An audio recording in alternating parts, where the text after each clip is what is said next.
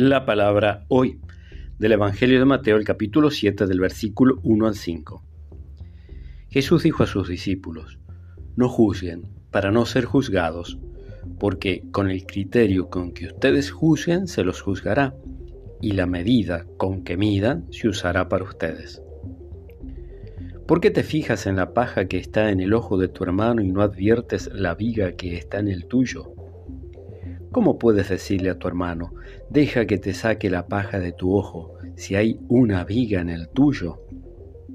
Hipócrita, saca primero la viga de tu ojo y entonces verás claro para sacar la paja del ojo de tu hermano.